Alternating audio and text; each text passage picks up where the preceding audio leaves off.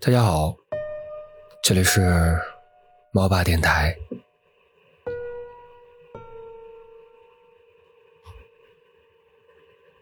飞机在降落之前，看到大片大片的湖泊，也看到了长江。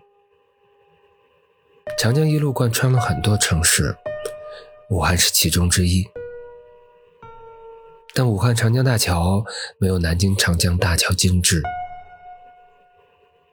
后者的桥栏上有大幅大幅的石头雕刻，描绘着起义、解放战争、文革等历史场景，还有大型雕塑和站岗的士兵，显得凝重壮观。而前者，这是一座现代气息的大流量的桥，因为流量太大，以至于出租车只能按日期和车牌号过桥。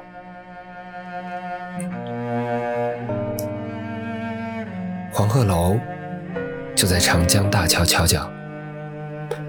从小在背古诗的时候熟知的这座建筑，登上以后，已经看不到长江悠悠、千帆过尽的景色。古人的苍凉情怀如过眼云烟，留在了淹没的时光里。从楼顶看下去，只有一大片。灰暗的屋顶和高耸的烟囱，也许很久很久以前，应该还有雪白的瑟瑟芦花和对酒当歌，还有飘然远去的故人。这座整修一新的，在里面兜售着千篇一律的旅游纪念品的鼓楼，似乎只留下了一个躯壳。更喜欢在礼拜。豪放悲情的诗句里，感受他的灵魂。没有去看东湖，在一个陌生的城市里，更想做的是心平气和观察和体会。最繁华的大街是中山大道，两旁的建筑一律是纯白的仿欧式，因为模仿的有些生硬，所以感觉上。少了一份优雅。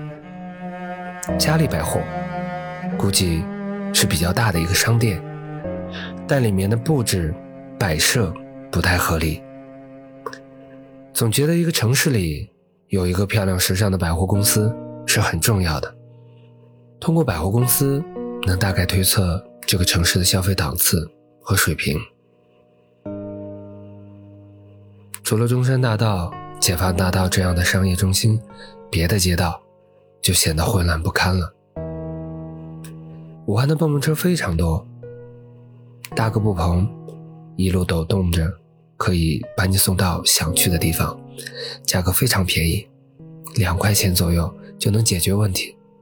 尤其是在南京路后面的那些街道，两旁堆满了水果摊、修车摊、垃圾和货车，一到中午时间，还涌出了很多学生。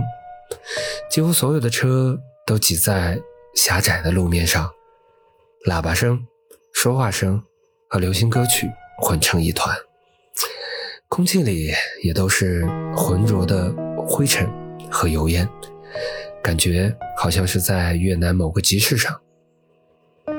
等在那里的时候，忍不住就笑了。这个城市给人的感觉很混乱，可是呢？又生活气息十足，人口多，车流量大，城市像一个大棉被，可容许所有的生存方式。刚走过一条还算繁华体面的街道，马上就进入了一条挤满卖油炸豆腐干小贩的巷子。落差的感觉一时还没转回来，武汉确实是一个热闹喧哗的大城市。在菜馆里出了一个小小的意外，和朋友一起点了六道菜：蒜蓉清口、孜然排骨、辣子鳝鱼等等等等。等上到第三个菜的时候，感觉有些不妙，全都是大盘，且分量十足，六菜够十个人吃一桌，平时吃惯了酒店里的小碗小碟，看起来精致，吃了半天却吃不饱。湖北人的豪情，就像他们饭菜里放的红辣椒一样，让人无法消受。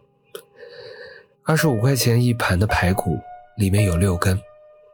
在安妮的世界里，酒店的排骨是按根的，一根五块钱，简直无法比较。临走之前，老板还亲自走过来赠送了三瓶扎啤，真是幸福的午餐。除了浪费粮食，有些歉疚。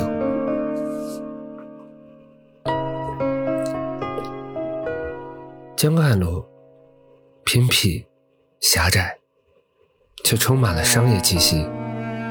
一到晚上，霓虹闪烁，人群涌动，看过去灯红酒绿的感觉。在一个叫明简的、看过去很时髦的发廊里，走过去洗了一下头发，生意特别好。在那里听一帮年轻女孩子普通话掺杂着。武汉话聊天，他们把染发叫做上点颜色。出来的时候，那个打扮前卫的男人已经帮我剪了一个和六岁女孩一样的刘海。晚上打算乘坐长江轮船从武汉到九江，因为要去庐山，所以最后的时间是在江汉路的一家咖啡馆度过的。透过玻璃窗，看着夜色中的武汉。心里有些静止，也许以后不会再经过这个城市，它在我的生命中出现一次，但我却可以记住它的夜色和咖啡，记得从江面上传来的鸣笛声，记得豆皮和他的蹦蹦车，记得他永远都不会停息的沸腾生活。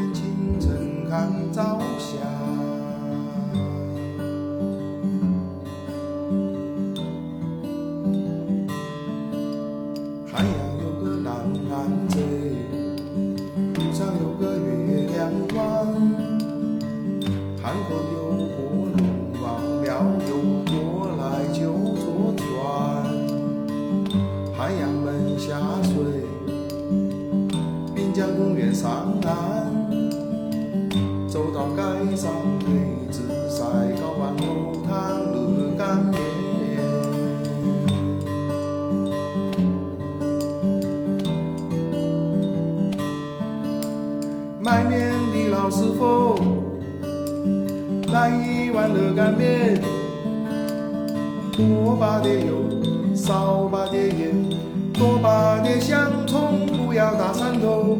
新鲜的都是炒腊肉，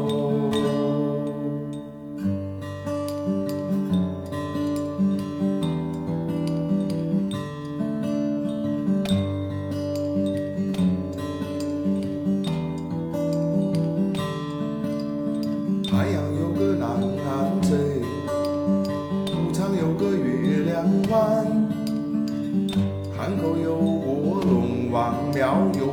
过来就坐船，太阳门下水，滨江公园上岸，走到街上配紫晒，搞碗木炭热干面。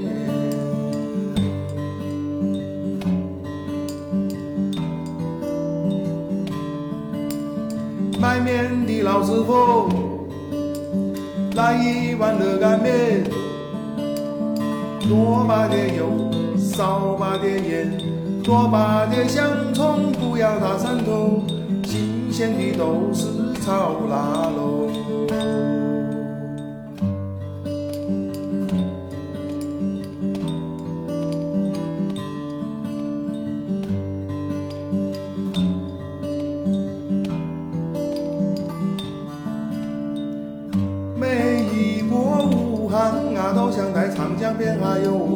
家，晚上听到大江流，每天清晨看朝霞。